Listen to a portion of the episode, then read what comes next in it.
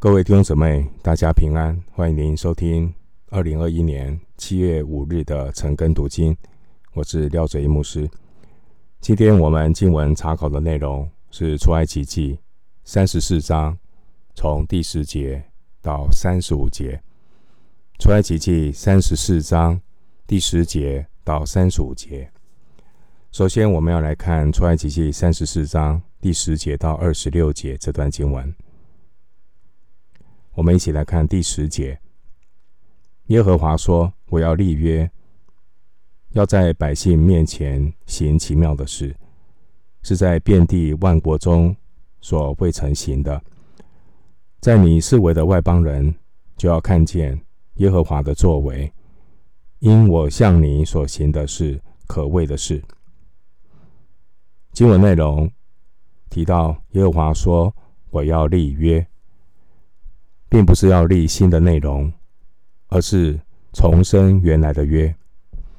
正如耶利米三十一章三十一到三十四节提到的新约，所谓的新约，也不是有新的内容，而是上帝重新立约，重新开始，彰显新的全能。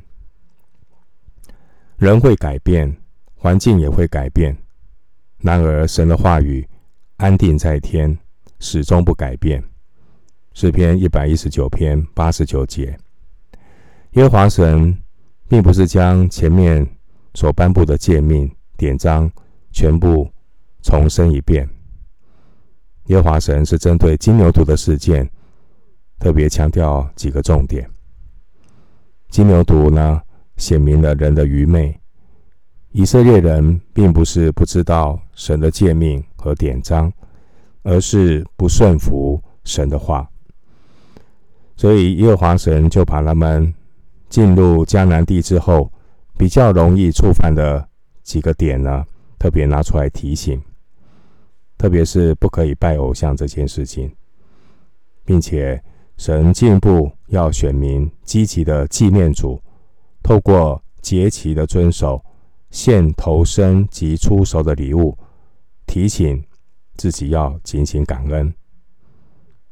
经文提到，神所要行的事是奇妙的事，就是可畏惧的事，也就是令人敬畏、敬畏上帝。他是公义圣洁的神。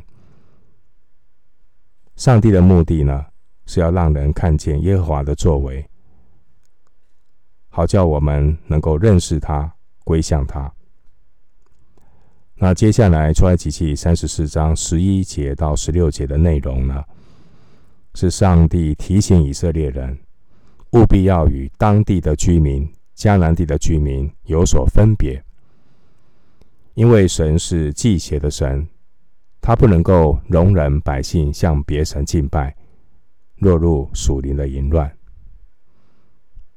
以色列人也不允许与当地的百姓立约通婚，免得他们坠入了拜偶像和行邪淫的试探中。因此，出埃及记三十四章十一节到十六节这几节的内容呢，神特别要提醒他们，绝不可以重复、重蹈覆辙那拜金牛犊的罪。接下来，我们来看。经文的内容，出埃及记三十四章第十一节：我今天所吩咐你的，你要谨守。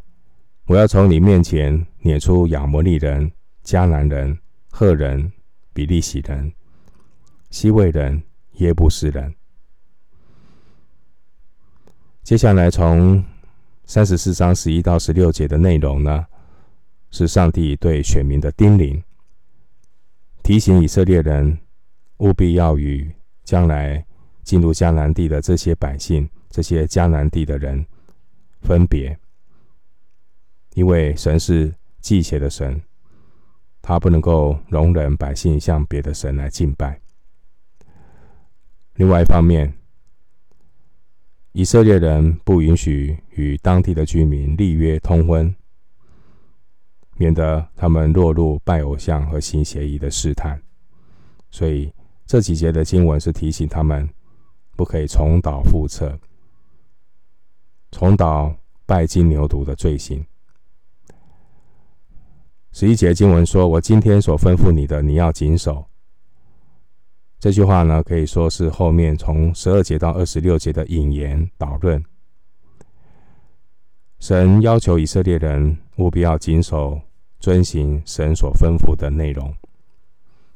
经文说：“我要从你面前撵出亚摩利人、迦南人、赫人、比利洗人、希未人、耶布斯人。”这说明呢，神是有大能，能够行奇妙的事。神有大能行可畏惧的事。神行其事的目的，就是要撵出迦南族。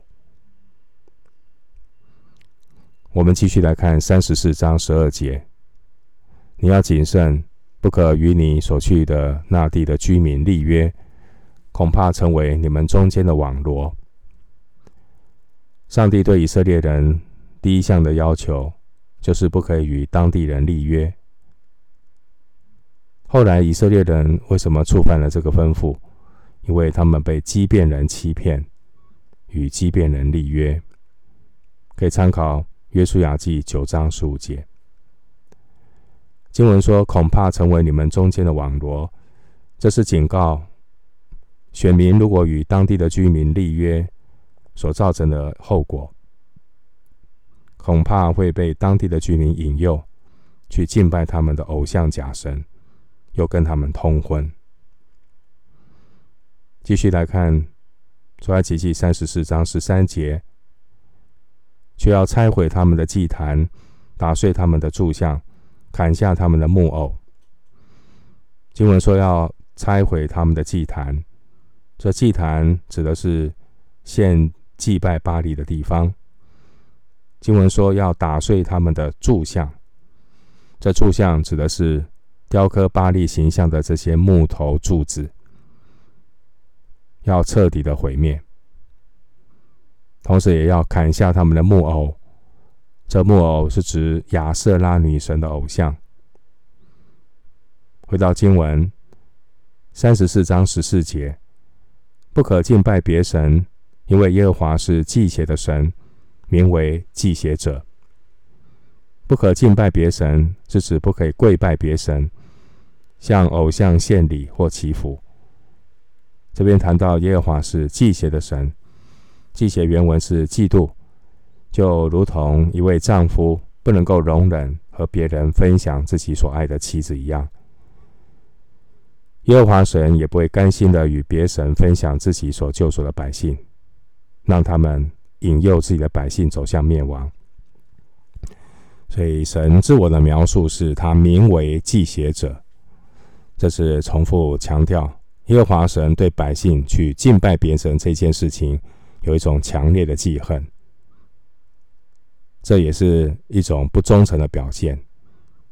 所以要始终如一，如同心腹专注于我们的新郎。继续来看经文三十四章第十五节，只怕你与那地的居民立约，百姓随从他们的神，就行邪淫，祭祀他们的神。有人叫你，你便吃他的祭物。这十五节一开始说，只怕与你与那地的居民立约，百姓随从他们的神。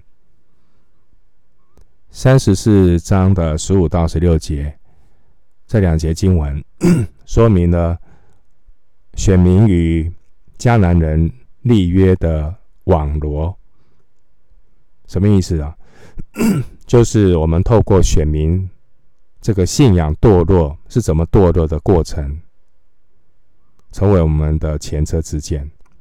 我们也要非常的留意，到底二者如何引用引诱选民掉进这个网罗。换句话说，信仰堕落变节有五个阶段。信仰会堕落，信仰会变节有有五个阶段。首先，我们看到。他会引诱选民随从他们的神，随从他们的神，就是引诱他们去追随跟偶像假神来互动，就犯了宗教上的凌乱。这是一开始就是一种引诱，就是提醒我们要很谨慎的跟外邦人互动，否则很容易被影响。所以你要非常的谨慎，你所交往的朋友哈。第二个，第二个阶段呢，就是行邪淫祭祀他们的神。行邪淫祭祀他们神。我们现在看第十五节哈。进一步的呢，当你跟你没有谨慎跟外邦人互动的时候的时候啊，你就会花时间参加他们的活动。那第二第二个阶段，第二个你没有谨慎你所交往的朋友，你没有界限，然后呢，啊、你自己没有谨守这个信仰的界限，你还花时间去参加这些的活动。我并不是说我们不要跟外邦人互动，而是你花时间，花太多时间在这些的事情上面。第三个信仰会堕落变节的第三个阶段是什么？他说：“ 有 有人叫你，你便吃他的祭物，你便吃他的祭物，什么意思？就是你自己没有信仰的根基，然后呢，你去吃所谓的吃，我们知道哈，耶稣曾经说：‘我就是生命的粮。’”我们要吃喝神的话，吃喝神的话。所以看到一件事情，如果一个人没有好好的、好好的、认真的来信耶稣，吃神的话，仅仅得救，难保他不会受世界的影响。所以呢，圣经不读，然后读一些世界的一些思想，被开始接受。错误思想的洗脑，而这些的人，你会发觉一个共同点，就是他们不大吃神的话，基本也不吃，甚至连礼拜天主日都不守，所以他们思想就逐渐的、逐渐的被世界洗脑，所以就开始慢慢的堕落变节，所以是有迹可循的。你看到一个人会离开神，是有迹可循的。第一个，他花很多时间在跟不信主的人互动，然后第二步呢，他花时间开始参加他们的活动。第三个，他一个很重要关键，一参加一一互动，结果呢就受影响，你基本上就是被他们影响。然后呢，自己又没有好好的吃神的话，也不聚会，也不听道，也不读经，结果呢，逐渐逐渐被洗脑。好，那接下来我们看第四个堕落的步骤，哈，是什么呢？我们来看第十六节。我们回到经文三十四章十六节，又为你的儿子娶他们的女儿为妻，他们的女儿随从他们的神，就行邪淫，使你的儿子也随从他们的神行邪淫。好，你看到什么？好，就是我们没有谨慎交友。然后呢，投入很多时间在这些这些世在世界跟不信主的人的活动上面花时间，没有好好吃神的话吃，然后接受这些世界价值观的洗脑。不仅如此啊，接下来我们看到信仰堕落变节的第四个阶段是什么？他说：“又为你的儿子娶他们的女儿为妻。”这是最典型的。当我们可以看到哈，果子就是在第二代跟第三代，好，就你看到儿女的通婚，什么意思呢？其实这一点呢，谈到说脚踏两条船了，脚踏两条船，好，信仰不能够脚踏两两条船，那不单脚踏两条船了，显明到哪里呢？他在信仰上没有，就是从家庭好好的耕耘，所以。第二代就沦陷了，第二代就沦陷了，儿女就随从他们的神行邪淫，好，行邪淫。那最后一个沦陷，信仰沦陷的最后一个步骤是什么？他说：“使你的儿子也随从他们的神行邪淫。”那通婚的结果就下一代跟偶像崇拜结合，就完全的离开神，完全的离开神。所以从三十四章十五到十六节，我们看到没有警醒的选民，他们如何堕落，他们如何信仰变节，最后沦落与迦南人同流合污的偶像崇拜里。这就，是信仰堕落变节的五个阶段。出埃及记三十四章十一到十六节呢，耶和华三声五令，警告以色列人要谨慎，不要与迦南人的偶像崇拜同流合污，是因为有金牛犊的前车之鉴。以色列人他们造金牛犊，其实是受到以前在埃及的影响，埃及就是遍地偶像。好，住了那么久的时间，不受影响很是很难的。所以呢。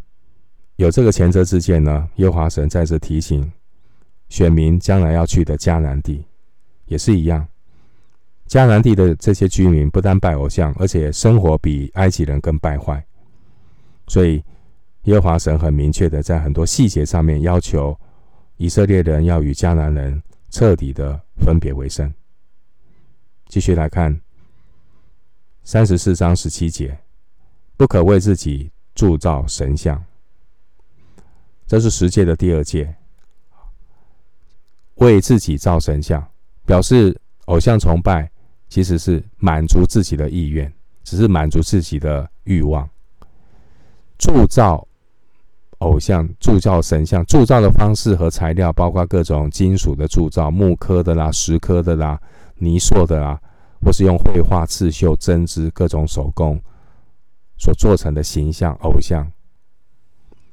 这些人造的神像啊，就变成被人膜拜的对象，被人膜拜的对象，并且是按照各种形象所制造的偶像，包括人物、生物、无生物。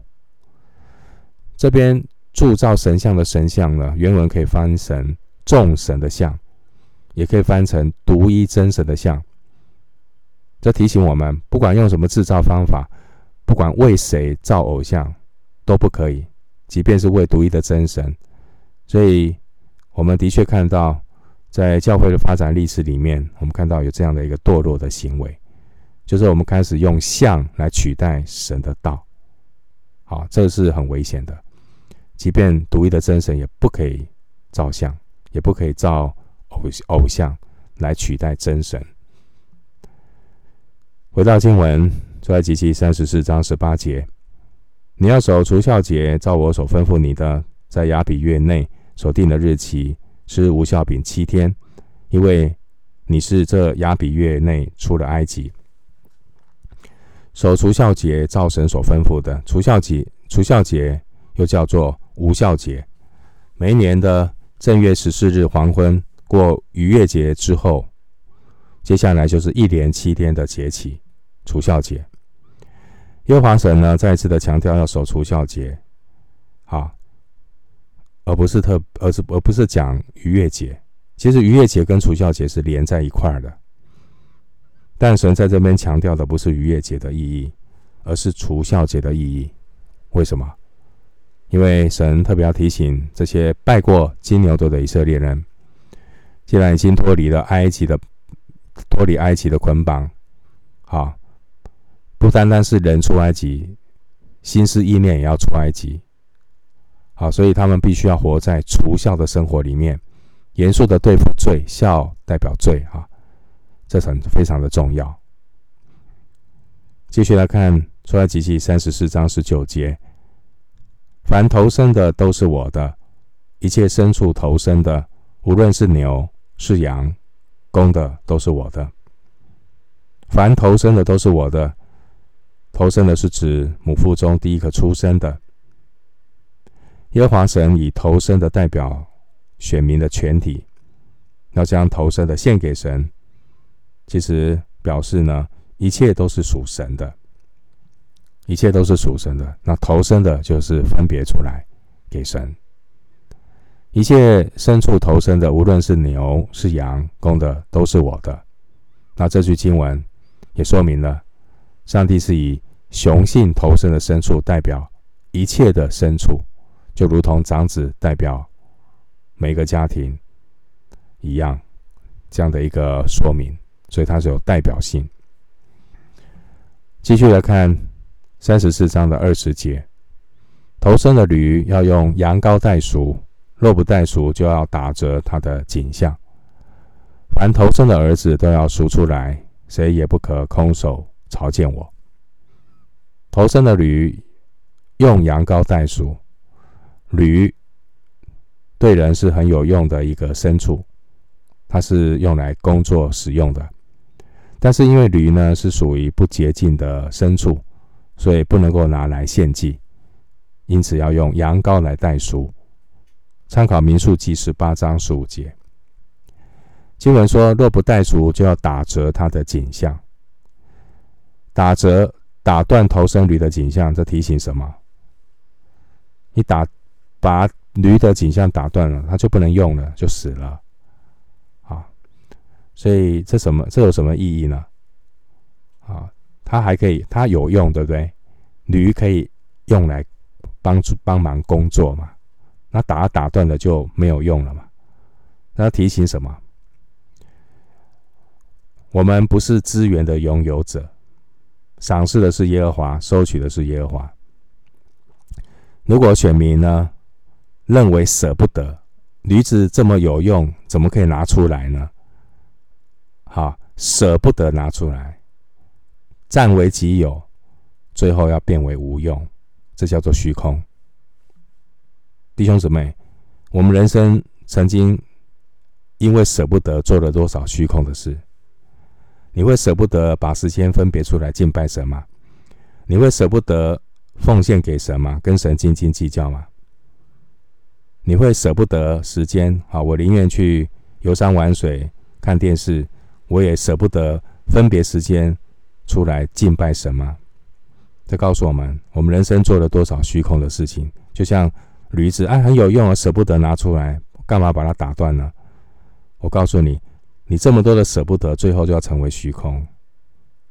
这提醒我们，没有尊主为大的人生，最后就是虚空一场，最后就是仅仅得救的人生。经文说到，凡投生的儿子都要赎出来。这说明什么？以色列的长子都要归耶和华为圣，但不是把长子献出来拿来献祭，而是可以用五色克勒的银子把它当赎价银赎回来。民数记三章四十七节，而经文特别提到，谁也不可空手朝见我，不可空手，说明了前面这些奉献的含义。本来选民的生命就是上帝赎回来的，所以要学习感恩奉献，这是理所当然的。透过奉献来表达对神的感恩，所以要献上礼物，不可以空手见上帝。这感恩的礼物就是要感谢上帝救赎我，透过献出手的产物和头身的牲畜。弟兄姊妹，现在因为疫情，所以很多教会停止了实体聚会。但牧师还是要提醒你，你有没有当将当纳的礼物分别出来呢？还是舍不得将当纳的礼物占为己有，甚至埋在地下？弟兄姊妹，请你好好想一想，神是怎么样的神？神是丰盛的神，还是神是乞丐的神？弟兄姊妹，你好好想一想。难道丰富的上帝会因为你那一点微不足道的奉献，上帝就变成贫穷的上帝吗？以上帝在考验你，奉献是上帝给你的权利，是上帝给你的恩典，你要好好珍惜，你不要舍不得，你不要把当纳的占为己有，因为你的财宝在哪里，你的心就在哪里。疫情当下。疫情期间的奉献最容易看出一个人爱教会、爱耶稣的心。回到经文，我们继续来看出埃及记三十四章二十一节：你六日要做工，第七日要安息，所以在耕种收割的时候也要安息。经文说，你六日要做工，第七日要安息。每周有七天，头六天做工，第七天安息日要歇息，不可做工。目的不是只是为了不做工而不做工，目的是要纪念上帝的创造，纪念上帝的救赎。经文还说到，虽在耕种、收割的时候也要安息，表示呢，即使是在农忙的时间，到第七日还也是要需要安息。这是一个分别为圣的概念，但是这样的概念越来越淡薄。现在很多人，我知道服务业礼拜天没有休息，但是。我们有没有分别时间来亲近神呢？我们有没有分别时间把一个时间分别出来啊，来敬拜神呢？这是很重要的态度。继续回到出埃及记三十四章，我们看二十二节。二十二节，在收割初熟麦子的时候要守七七节，又在年底要守收藏节。守七七节，这七七节又叫做收割节，出埃及记二十三章十六节。这七七节也叫做五旬节，离除酵节刚好呢第五十天。经文说又要在年底守收藏收藏节，收藏节又称为祝棚节，申命记十六章十三到十五节。这祝棚节是犹太人最大的节期呢。大约时间是在阳历的九月、十月。回到经文，出埃及记三十四章二十三节：你们一切的男丁要一年三次朝见主耶和华以色列的神。这男丁是指二十岁以上的男人。一年三次朝见主耶和华，是指除酵节、七七节和收藏节，要朝见主。到神所分别的地方去过节献祭。回到经文，我们看三十四章二十四节：我要从你面前赶出外邦人，扩张你的境界。你一年三次去朝见耶和华你神的时候，并没有人贪慕你的地土。从你面前赶出外邦人，扩张你的境界。选民所要赶出的外邦人。指的就是在迦南地的这些异族的人。经文说：“扩张你的境界，赶出外邦人，扩张境界，意思就是要让以色列人取而代之，承受地土。为什么要取而代之？因为迦南人作恶多端，他们的罪恶已经玷污的土地。上帝给他们四百年的宽容，可是他们。”恶贯满盈，他们必须要承担罪恶的后果。他们不配拥有那个土地。经文说：“你一年三次上去朝见耶和华你神的时候，并没有人贪慕你的土地土。”这句话说明呢赶出外邦人的的用意。当以色一切以色列人男丁上耶耶路撒冷过节的时候，这也可以看到呢。可以避免残留的外邦人觊觎他们的产业，神也必然会看顾。这边的信仰反思，我们从前面二十一节到二十四节，耶和华神借着守安息日以及守三大节期，操练选民的信心和顺服。人和神的关系是不是正常？啊，并不是只是根据主日崇拜是否敬虔？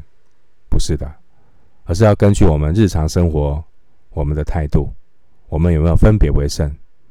每一天，你有没有分别为圣，来到神的面前，心意更新，让自己的思想对准神的话。一个信仰的虔诚不虔诚，是根据在小事上，他有没有先求神的国和神的义，在时间的安排上。有没有先求神的国和神的义？时间就是生命，你的财宝在哪里，你的心也在哪里。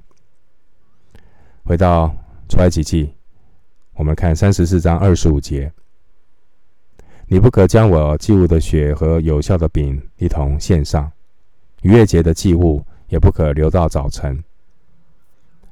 不可将祭物的血和有效的饼一同献上，祭物的血是为了赎罪。而有效的饼的酵，在圣经里面表明表示预表罪和邪恶的教训。因此呢，祭物的饼和有效的饼这两种的性质是不同的，不可以一同献上。经文说，逾越节的祭物也不可留到早晨，如果有剩余的，都要用火烧掉。出埃及记十二章第十节。回到经文，出埃及记三十四章二十六节，地里首先出熟之物要送到耶和华你神的殿，不可用山羊羔母的奶煮山羊羔。经文提到呢，地里首先出熟之物要送到耶和华你神的殿，出熟之物和家里的长子以及头生的牲畜一样，原都是属神的。送到耶和华你神的殿，这个时候当然还没有圣殿，那指的就是神居住的所在，也就是后来建成的会幕。经文提到呢，不可用山羊羔母的奶煮山羊羔，以母奶煮其煮他那个孩子啊，是非常的残忍，而且这种。的做法呢，是迦南人异教徒的祭祀的一种做法，所以呢，这这也是耶和华所厌恶的，不可以去效法。接下来，我们继续来看出埃及记三十四章二十七节到三十五节这段经文。首先，我们看二十七节，耶和华吩咐摩西说：“你要将这些话写上。”因为我是按这话与你和以色列人立约，将这些话写上。这些话指的就是三十四章十一节到二十六节的内容。内容是选民进入迦南地之后，上帝提醒他们要过分别为圣的生活，不可以随从迦南人拜偶像，不可以与他们通婚，要遵守节期、纪念上帝等等。关于神的这些吩咐呢，经文说要写上，写上就是要记录在册上。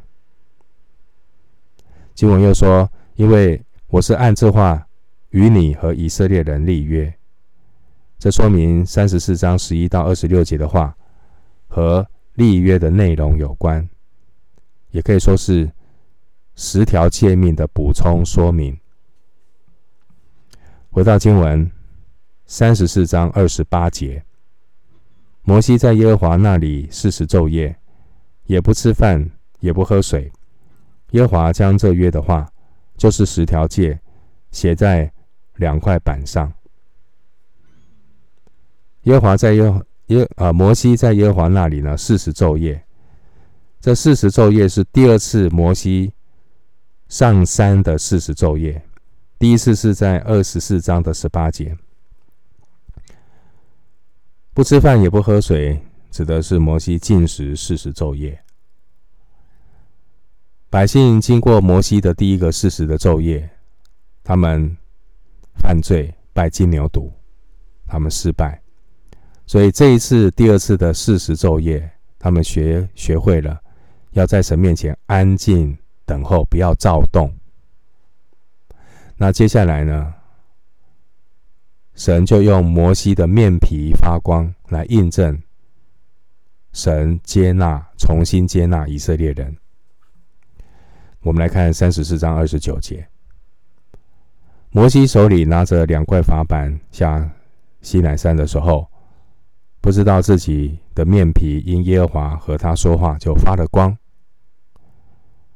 摩西手里拿着两块法板下西乃山。表示摩西已经完成了山上的任务，带着两块法板下山。经文说，他下山的时候，他不知道自己面皮因耶和华和他说话就发了光。面皮发了光，这是什么意思？使徒保罗有解释，这面皮发的光，不是摩西自己的面皮会发光，而是保罗说他是反照神的荣光，就像月亮不会发光。月光是反射日光。参考格林多后书三章十八节，摩西呢反射了神的荣光。回到经文三十四章三十节，亚伦和以色列众人看见摩西的面皮发光，就怕挨近他，就怕挨近他。亚伦和以色列众人看见摩西面皮不同寻常的发光，就如同人看到神的荣光一样，他们对摩西产生了一个畏惧的心。摩西第一次领受法版下山的时候，面皮圣经并没有记载有发光。一方面，因为当时的百姓已经毁了约，那这一次摩西的面皮发光了，主要是要印证神对百姓的重新接纳，并且呢，也是印证神应允的摩西的祷告。在出埃及记三十三章十八节，摩西的祷告是什么呢？求你显出你的荣耀给我看。神印证，神印证了这这个祷告，让他的面皮发光，印证了神的荣耀。这给我们是给我们有一些信仰的反思哈。摩西的面皮上带着神的荣耀，可是摩西却不知道自己脸上有荣光。一个真正的属灵的人，就像摩西，摩西呢，为人非常的谦和，胜过世上的众人。民数记十二章第三节，摩西并不知道自己的面皮发光。好，他不是故意。表示谦虚啊，他是完全不知道自己面皮发光，他只知道什么呢？盼望我们不要只是在追求什么面皮发不发光啊！记得啊，我们在神面前，我们都是罪人。保罗他说：“我在罪人中，在罪人中，我是个罪魁。”我们不过是上帝无用的仆人，所以弟兄姊妹。要追求的是神自己，不是去追求你的面皮有没有发光。同样问的是，到底你的生命有没有反照神的荣光呢？回到经文三十四章三十一节，摩西叫他们来，于是亚伦和会众的官长都到他那里去，摩西就与他们说话。摩西召聚亚伦和会众的首领。对他们说话，召集的目的是要向他们传达神立约的话。在立约的话，我们来看一下三十二节、三十四章三十二节。随后，以色列的众人都进前来，他就把耶和华在西乃山与他所说的一切话都吩咐他们。这些以色列人首领亚伦到摩西的面前。摩西就把耶和华在西乃山上的吩咐都告诉他们，都告诉他们。继续看三十四章三十三节，摩西与他们说完人话，就用帕子蒙上脸。用帕子蒙上脸，摩西意识到他必须要遮盖脸上的光，因为众人看到他会害怕。那我们来做一点补充说明哈。摩西用帕子蒙上脸，一方面以色列人因为摩西面上的荣光不能够定睛看他的脸，哥林多后书三章七节；另外一方面是因为这个荣光会渐渐的退去，摩西呢不想让以色列人定睛看那将废者的结局。好，意思就是说，以色列人信心还是很软弱的。好。很容易看人不看神，好，所以要他他们不要因为这个荣光的变化而有所其他的想法，要定睛看神，不要去看那个荣光。回到出埃及记三十四章三十四节，但摩西进到耶和华面前与他说话，就揭去帕子，及至出来的时候，便将耶和华所吩咐的告诉以色列人。摩西进到耶和华面前与他说话的时候，就揭去帕子。这说明呢，每当摩西到神面前的时候，摩西是敞着脸见上帝。所以呢，他面皮发光，是因为神用荣耀他的荣光啊照着摩西啊，所以他会反射神的荣光，就像月亮反射太阳的光辉一样。月亮的光，月亮的光就是为太阳光做见证，为太阳做见证。三十四节经文说，及至出来的时候，便将耶和华所吩咐的告诉以色列人。所以摩西每次在神面前领受神的话出来的时候，就是要把所领受的话传给众众人。所以重点是要传递神的话，不是要让大家看他的荣光。这要记住。所以我们信仰的核心是神的话，而不是去追求一些所谓的属灵经验，不要本末倒置。继续来看。三十五节，三十四章三十五节，以色列人看见摩西的面皮发光，摩西又用帕子蒙上脸。等到他进去与耶和华说话，就揭去帕子。经文说，以色列人看见摩西的面皮发光，表示摩西每次出来的时候，他的面皮因为反射神的荣光而发光。然后摩西又用帕子蒙上脸，等他进去。与耶华说话的时候，就揭去帕子。摩西呢，为了安抚以色列人，不要因为他脸上的荣光紧张害怕，所以摩西呢会用帕子蒙上脸，遮蔽面光，注意力不要在那个光上面，要在神透过摩西要传递的话上面。所以，我们真的要多把注意力是放在上帝的话。而不是放在那个传递神话语的身上，有什么恩赐，有什么条件，有什么啊你喜欢的特质。我们真的要把注意力放在神的话上面。我们最后做一点信仰的反思哈，我们可不可以有神反射神的荣光呢？可以的，弟兄姊妹，我每天可以借着读经祷告亲近神。当我们借着祷读经祷告亲近神的时候时候呢，也就是在主面前揭去我们的帕子，敞着脸可以看见主的荣光，好像从镜子里反照。哥林多后书三章十八节，透过神的话来光照我们，我们就能够变成主的形状，荣上加荣，如同从主的灵变成的。哥林多后书三章十八节，我们就可以成为基督。基督在地上的见证。哥林多后书四章六节说：“那吩咐光从黑暗里照出来的神，已经照在我们心里，叫我们得知神荣耀的光显在耶稣基督的面上。”弟兄姊妹，我们要揭去帕子。如果我们没有揭去帕子，脱去老我，放下自己，我们就不能够变成主的形状。所以，我们一定要每一次来到神面前，求主的宝血洁净，除去一切罪的拦阻。那我们透过神的话光照我们，我们生命能够成为神荣光的见证，在地上为主的荣光做美好的见证。哥林多后书三章十八节。我们今天经文查考就进行到这里，愿主的恩惠平安与你同在。